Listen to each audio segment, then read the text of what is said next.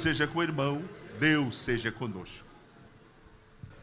Pai do Senhor, Igreja de Jesus, aproveitando que estamos de pé, vamos abrir a palavra do Senhor. Primeiro livro dos Reis, capítulo 17, enquanto a igreja está abrindo a Bíblia Sagrada, aproveito para, de coração, agradecer nosso querido pastor Eliseu, pastor Marcos. Jamais poderíamos deixar de fazer esta menção, uma gratidão a Deus, os demais pastores, obreiros, fazem parte deste ministério tão seleto e abençoado, a DIG. Cumprimentar os nossos irmãos que nos acompanham pela internet e nos dão a honra de todas as terças-feiras acompanhar conosco o culto da palavra do Senhor. Quando eu observo esta multidão, eu me lembro da multidão que estava faminta, esperando que os discípulos lhe dessem algo. E aí os discípulos no meio daquela multidão, vendo aquela situação toda, e aí eles quiseram se esquivar da responsabilidade. E aí, Senhor, como é que nós vamos alimentar esta multidão tão grande? E aí Jesus olhou para eles e disse: Dai-lhe voz de comer. Somos nós que temos que dar de comer ao povo. A comida é a palavra do Senhor, a palavra de Deus.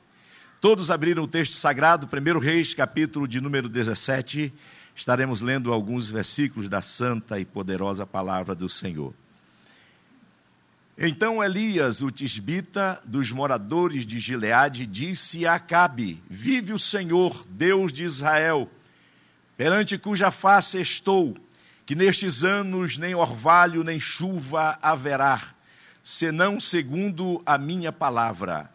Depois veio a ele a palavra do Senhor, dizendo: Vai-te daqui, vira-te para o oriente e esconde-te junto ao ribeiro de Querite, que está diante do Jordão e há de ser que beberás do ribeiro, e eu tenho ordenado aos corvos que ali te sustentem. Foi, pois, e fez conforme a palavra do Senhor, porque foi e habitou junto ao ribeiro de Querite, que está diante do Jordão. Versículo 6. E os corvos lhe, lhe traziam pão e carne pela manhã, como também pão e carne à noite, e bebia do ribeiro. Tome assento, deixe a palavra de Deus aberta. Só lembrando que esta carne aqui não era picanha, com certeza. Talvez fosse de soja. Muito bem, meus irmãos, estamos num ambiente tão glorioso, tão maravilhoso. A igreja do Senhor Jesus, reunida em plena terça-feira para cultuar e adorar o nosso Deus. Estamos diante de um texto tão conhecido da palavra do Senhor.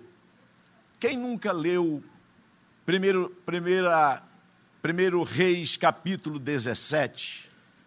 Talvez muitas vezes já leram, mas todas as vezes que lemos e meditamos na palavra do Senhor, pode ter certeza que Deus sempre tem uma palavra nova para nós jamais será a mesma. Eu não me recordo bem, mas parece-me que foi Moody, se alguém souber me corrija, que pregou apenas em um texto por vários e vários e vários cultos, e cada mensagem que ele pregava era diferente, e vidas preciosas se rendiam aos pés do Senhor.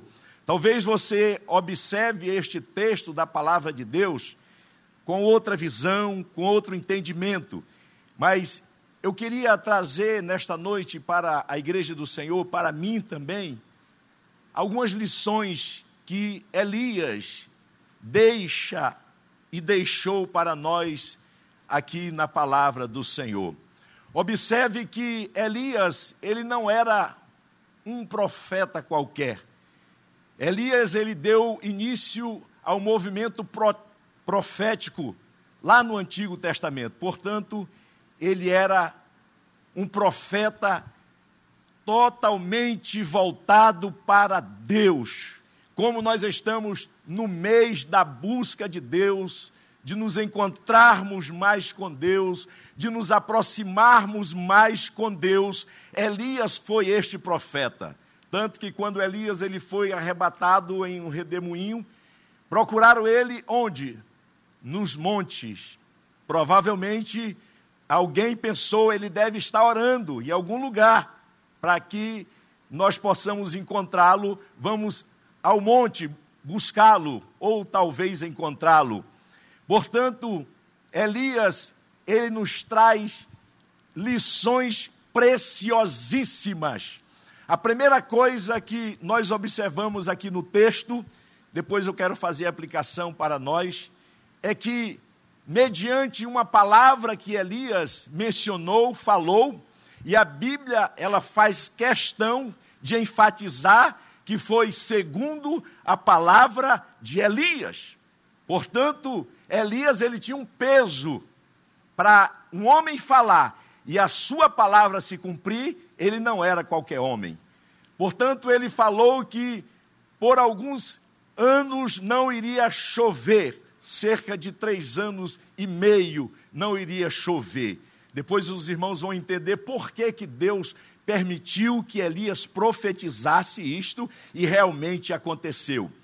Quando Elias falou isto, ele desceu para o ribeiro de Querite, um riacho.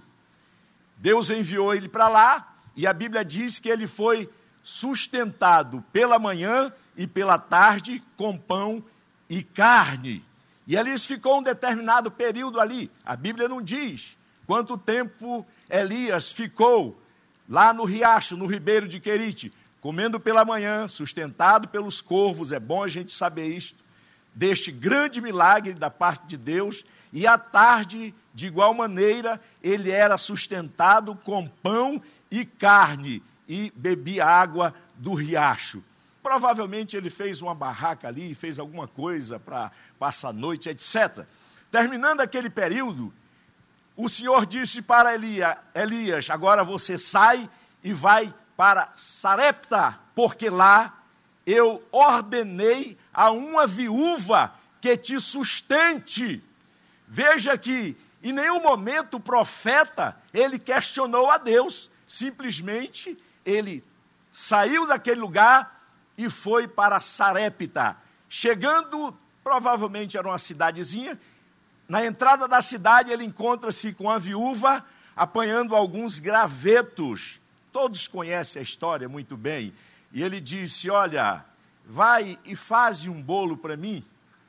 E aí, quando a viúva saiu, se retirou para fazer, não, primeiro traz água para que eu possa beber. E aí, imediatamente, a viúva disse: Mas, senhor profeta, eu não tenho nada em casa. Eu só tenho um punhado de farinha. Todo mundo sabe o que é punhado de farinha. O pessoal do norte sabe muito bem. Quem vai no norte comprar farinha, vai naqueles locais onde tem farinha, pega a farinha e faz assim, ó. É um punhado de farinha só. Não é assim, pastor Marco? É assim mesmo, né, pastor? Para provar se a farinha é boa ou não. Era um punhado de farinha que ela tinha apenas e um pouquinho de azeite. E aí o profeta disse: Mas meu senhor, eu só tenho isto em casa, eu vou fazer um bolo. Quem aqui nunca comeu um bolo de trigo chamado bolo de chuva? Talvez fosse um bolo de chuva, né? aquele bolo de chuva de trigo. Tem gente que até hoje gosta. Eu, particularmente, eu gosto também. Com café é bom. De vez em quando a gente, né? Mas a mulher disse: só vou fazer isto. Só tem isto, senhor profeta. Eu vou comer com meu filho, depois nós vamos morrer não tem mais nada, acabou tudo. E a lição da palavra de Deus que o profeta nos deixa e que a palavra do Senhor nos deixa, nós vamos dar continuidade aqui. Elias quer dizer: o meu Deus é Jeová. O nome já é bastante su sugestivo. O meu Deus é Jeová. Elias ele aparece na história de Israel em um dos momentos mais sombrios da nação, quando aparece Elias, aonde o pecado e a idolatria estava crescendo de forma assustadora, avassaladora. Baal era o deus pagão daquela época, o deus da chuva e da fertilidade. E era adorado por todo o Oriente Médio, por toda aquela região do Oriente Médio, por, ca, por causa da sua associação com as forças poderosas da natureza. Agora os irmãos vão entender porque Deus fez cessar a chuva. Não choveu durante este período. O seu nome, literalmente, o nome Baal, significa proprietário, mestre e marido. Na literatura de Canaã, Baal é frequentemente associado a Deus Azera ou Azerá, cujo ídolos são mencionados inúmeras vezes no Antigo Testamento. Primeiro, é, em 2 Reis, capítulo 21, versículo 7, menciona um dos fatos é, de Azerá e Baal. A adoração às divindades pagãs envolviam automutilação, olha o que, como é que era a adoração a esses deuses. Automutilação, escute bem, prostituição e sacrifícios de crianças. Quem tem ouvidos, ouça o que o Espírito diz às igrejas. Apesar dessas práticas, abomináveis, os próprios israelitas adoravam a Baal, eles sabiam de tudo isso, mas mesmo assim eles adoravam a Baal. O que resultou disso aí, irmãos? Deus, o Senhor Deus, por meio da sua poderosa mão, da sua mão que é bondade, que é misericórdia, que é amor, Deus pesou a mão sobre o povo de Israel. Em Juízes capítulo 2, versículo, você não precisa abrir a Bíblia agora, mas Juízes 2, de 11 a 15 fala, e Jeremias 19, se você gosta de anotar, anote depois, confira na sua casa, de 4 a 6. Esse Elias estava inserido neste contexto, em toda esta situação caótica, esse momento sombrio que a nação de Israel vivenciava. Deus tinha que levantar alguém infinitamente poderoso para confrontar esses inimigos. E este homem foi Elias, o profeta Elias. Veja que Deus iria trazer juízo sobre a nação de Israel. E aí de que forma? Aquela nação sofreria terríveis perdas. Israel iria sofrer terríveis perdas. Imagine os danos que causaria a falta de chuva, é, na lavoura, na economia, na agricultura, toda a infraestrutura da nação de Israel iria sofrer o, o dano. Automaticamente iria se enfraquecer ainda mais, porque iria haver fome, animais iriam morrer, até pessoas, alimentos escassos, os preços iriam subir absurdamente, os mais pobres iriam sofrer muito mais e os filhos iriam morrer de fome. Assim era a situação da nação de Israel. E Deus chama Elias, e ele diz assim: então Elias, o tisbita dos moradores de Gileade, eu penso, posso imaginar que Elias, ele era aquele homem bem simples, com uma, uma roupa bem simples, mas altamente cheio de Deus, cheio do Senhor.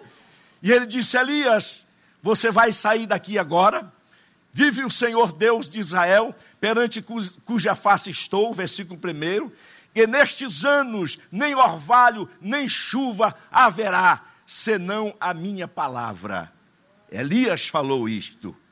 Depois veio a ele a palavra do Senhor. Depois que ele mencionou isto, veio a palavra do Senhor. Escute o que diz a palavra do Senhor: Vai-te daqui, e vira-te para o oriente, e esconde-te junto ao ribeiro de Querite, que está diante do Jordão. E todos os irmãos conhecem a situação.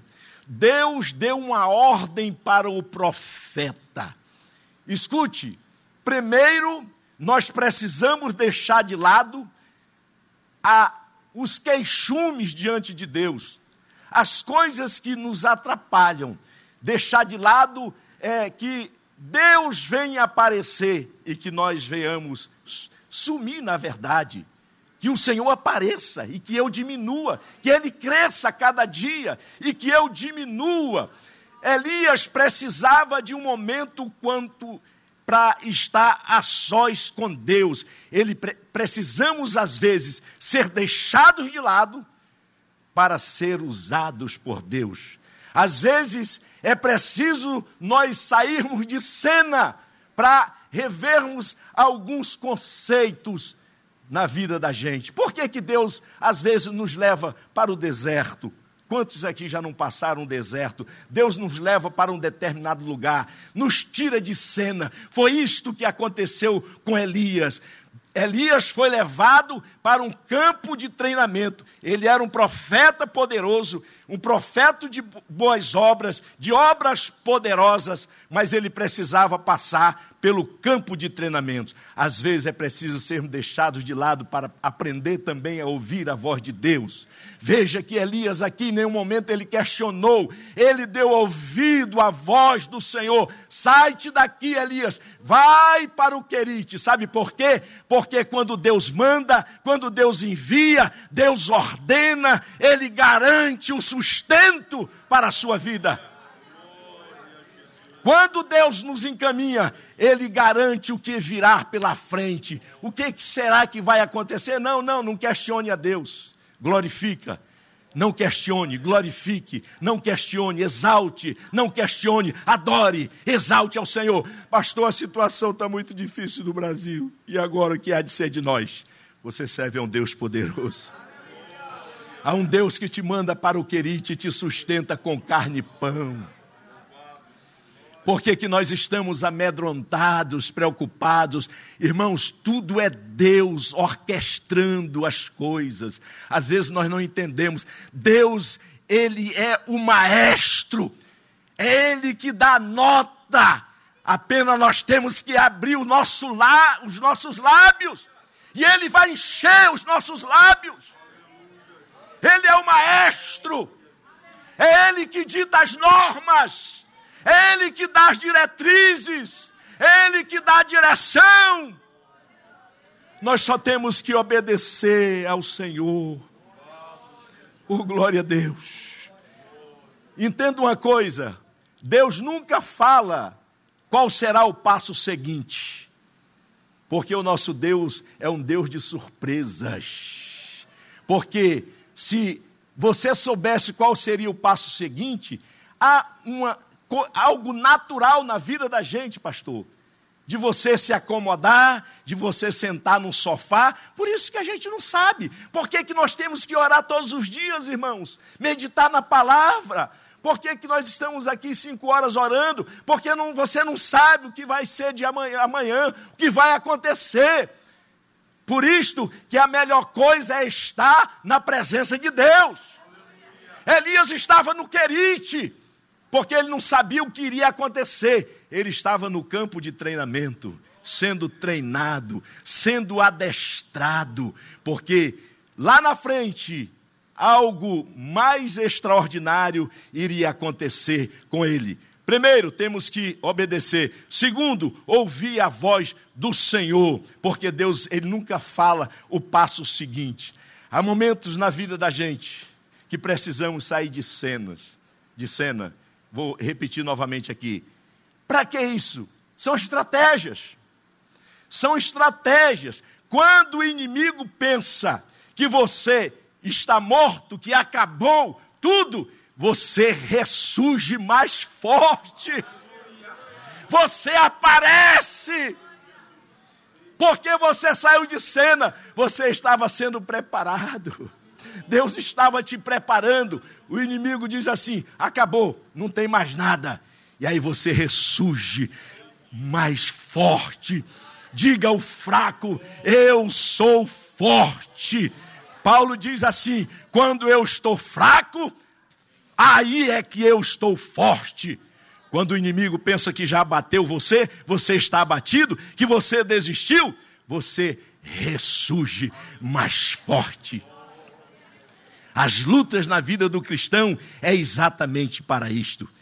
Nestes anos não haverá nem orvalho, não haverá chuva, segundo a minha palavra. Ele entrega a mensagem de Deus. Ele entregou a mensagem do Senhor e ele saiu de cena. Aí Deus falou para ele: Elias, vai para o Querite. Lá eu quero tratar contigo, eu quero falar contigo. Glória ao nome do Senhor Jesus. Primeira coisa, obediência, ouvir a voz do Senhor, em nenhum momento questionar. Segundo ponto que eu vejo aqui destas lições da vida de Elias, quando Deus dirige as nossas vidas, Ele provê a direção de Deus, vou repetir novamente, a direção de Deus, a vontade de Deus, ela inclui a provisão de Deus. Será que nós estamos andando na vontade de Deus? Será que eu estou na vontade de Deus? O que eu estou fazendo está de acordo com a vontade do Senhor? Eu me recordo muito bem que, uma ocasião, eu me dirigi para um irmão e disse: Irmão, vamos realizar a obra em tal lugar, vamos fazer a obra do Senhor. E aí ele disse assim: Eu vou orar. Tem que orar para fazer a obra de Deus? Sim ou não? Eu, eu, eu acho que não. Eu acho que não, porque principalmente para ganhar almas para Jesus. Jesus diz assim, ó: Vocês a partir de hoje vocês vão ser pescadores de homens. Largue a rede de vocês. Jesus deu ordem, largue a rede. E agora, vinde após mim. Eu vos farei agora pescadores de homens. Vocês até hoje foram pescadores de peixe. A partir de hoje, vocês serão pescadores de homens. Será que para eu pregar o evangelho de Jesus, anunciar a palavra de Deus, eu preciso de saber se é a vontade de Deus? Lógico que é a vontade de Deus, porque a Bíblia diz em Marcos 16: Ide e pregai o evangelho. O Senhor está dando uma ordem. Deus está dando uma ordem, meus irmãos. Ide e pregai o evangelho a toda criatura. É obedecer. Tem momentos que você tem que parar e refletir, ok, mas em relação, vou abrir um parênteses aqui, em relação à pregação do evangelho, em anunciar o evangelho, de evangelizar, de anunciar a Cristo. Para isto, Jesus chamou a sua igreja, para pregar a Cristo, diz Paulo, e este crucificado. A mensagem da cruz, ela tem que ser pregada em tempo e fora de tempo, onde você estiver. Eu vou aproveitar o momento aqui, eu aprendi, pastor, obrigado pela oportunidade. Na, agora no feriado, um dos melhores lugares de pregar a palavra de Deus, ali do outro lado. É o melhor lugar para pregar a palavra. O irmão até vibrou ali, levantou a mão, ele está sempre evangelizando lá. Sim, do outro lado, ali na, no cemitério. Perfeitamente. Meus amigos que nos acompanham pela internet, aqui está a Igreja do Senhor, número 475, e do outro lado é o 470, mais conhecido como Cemitério do Cacuia. Aqui nós pregamos a vida e lá do outro lado, felizmente, as pessoas serão enterradas ali. Mas é o melhor lugar para se pregar o Evangelho de Jesus, porque as pessoas estão sedentas, elas estão quebrantadas, prontas para ouvir a mensagem do reino de Deus. O Senhor disse para Elias: Vai, Elias. E Elias imediatamente obedeceu. Quando Deus dirige, a direção de Deus inclui a provisão de Deus. Por que, que o Senhor levou Elias para aquele lugar? Segunda coisa, às vezes Deus precisa nos tirar da nossa zona de conforto, da, da nossa comodidade, de você gostar de estar ali tomando um cafezinho, ah, não jejua mais, lê a palavra uma vez ali, outra acolá, né? no, no, no busca mais o ensinamento da palavra do Senhor, a oração raramente. Então, o Senhor às vezes nos tira da zona de conforto, porque é exatamente assim que acontece.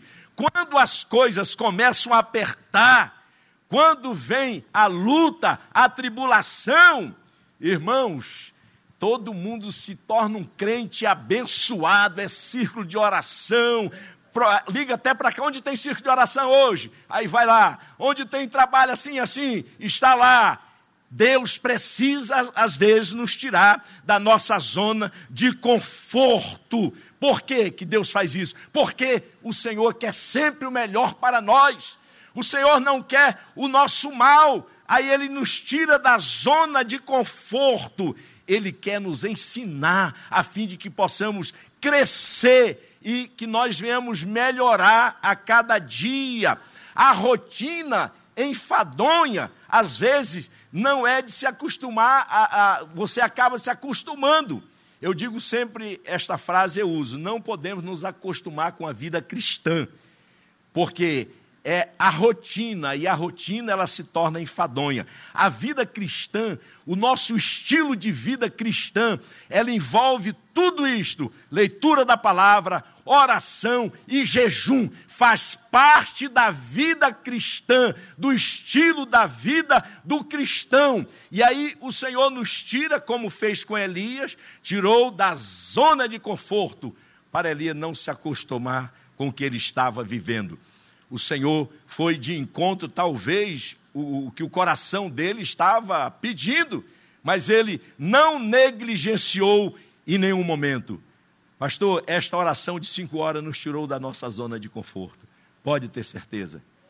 Porque nós estávamos confortavelmente tranquilos, e nos tirou da zona de conforto. Graças a Deus por isto. E coisas grandes, escute, irão acontecer, pode ter certeza.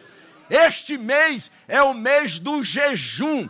Quantos vou usar, pastor? Posso, vou pedir permissão ao pastor e vou perguntar: quem está jejuando este mês? Você vai dizer assim: hum, quem está jejuando? Aliás, quem não está, é o contrário, né?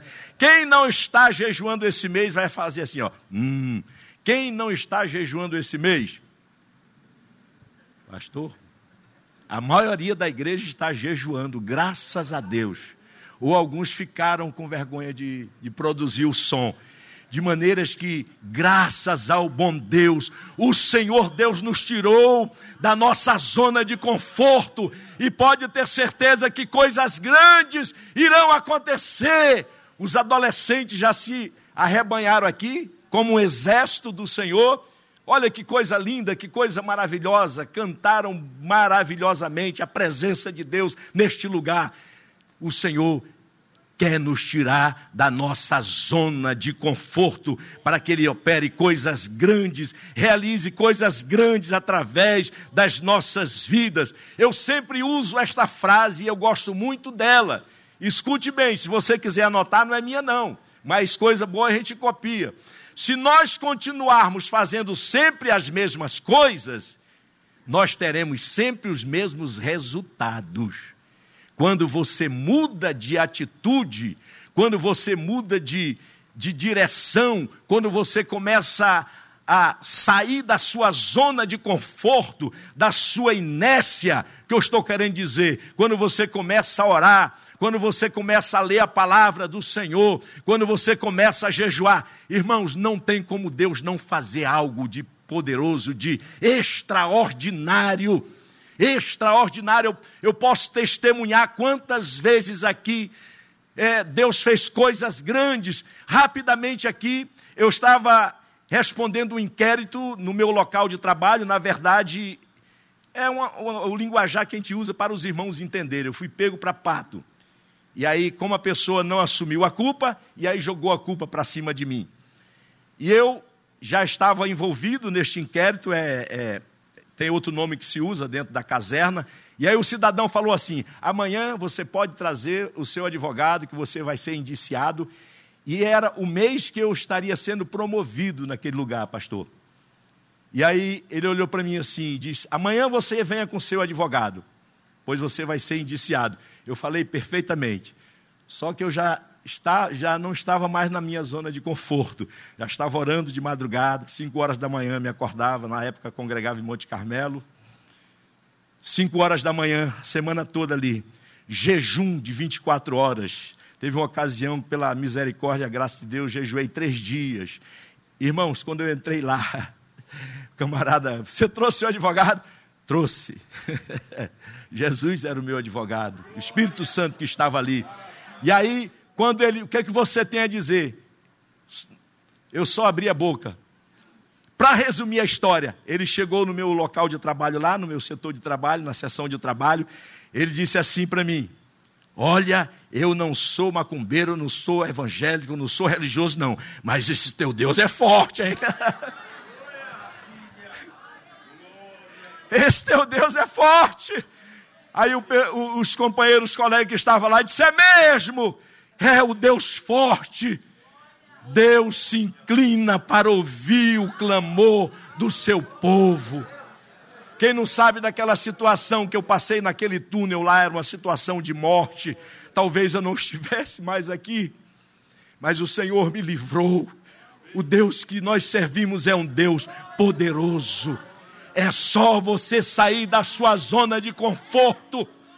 Quando eu vi aquela arma apontada para mim, eu não deu tempo pensar em nada, só deu tempo em clamar ao Deus eterno e o Senhor me livrou. É assim que Deus faz.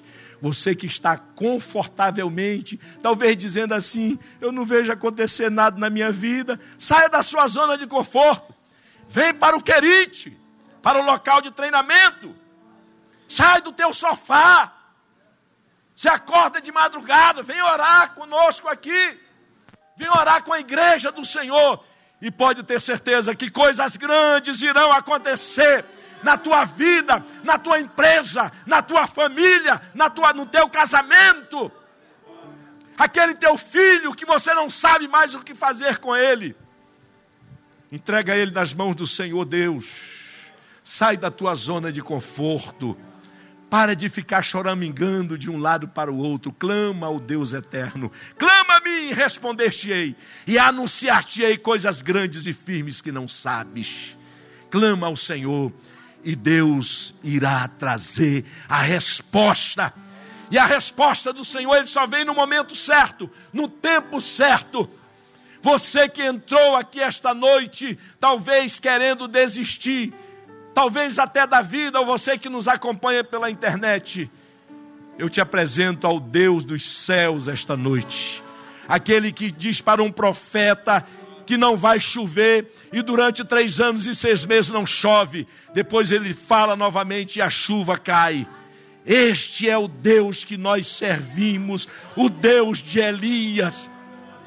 A Bíblia diz que Elias era um homem sujeito às mesmas paixões que nós e orou, e durante três anos e seis meses não choveu, e orou novamente, e a chuva caiu.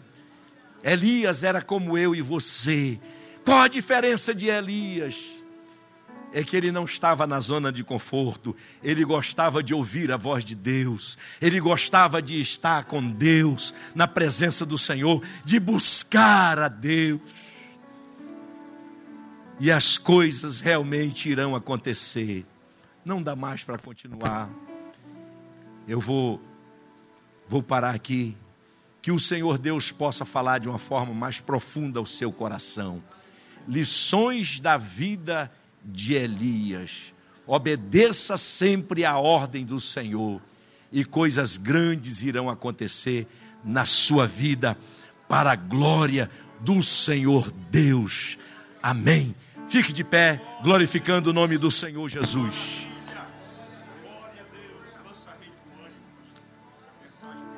Amém. Você que entrou aqui esta noite, talvez perguntando: onde está o teu Deus? O nosso Deus está presente neste lugar. Tão certo como há que nós estamos respirando, Deus está aqui. E Ele quer salvar a tua alma.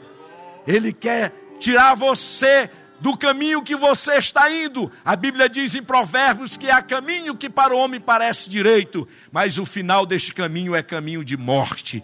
Portanto, venha ao caminho do Senhor. O Senhor Jesus disse: Eu sou o caminho, a verdade e a vida. Ninguém vem ao Pai senão por mim. Jesus é o caminho. Saia do seu lugar, em nome do Senhor Jesus esse aperto que está no teu coração, esse vazio que está na tua alma.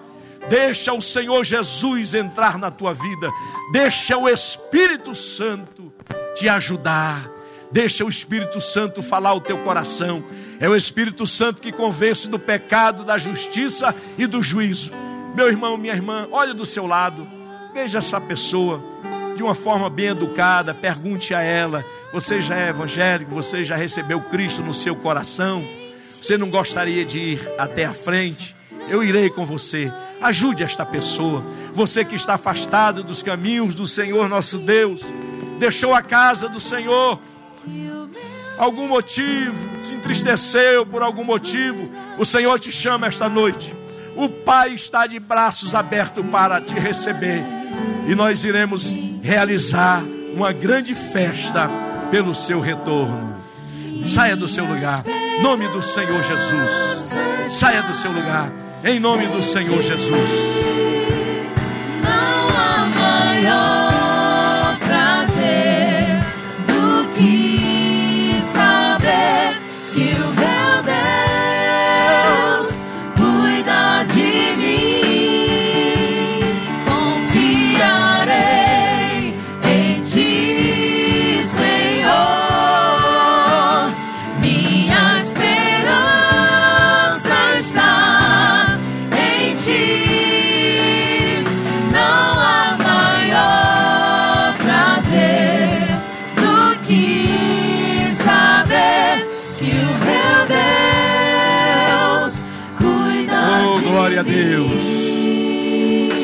estas placas têm uma mensagem de Deus para o seu coração.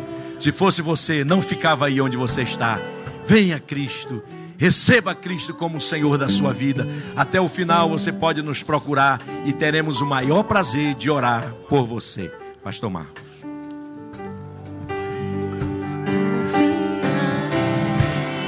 em ti.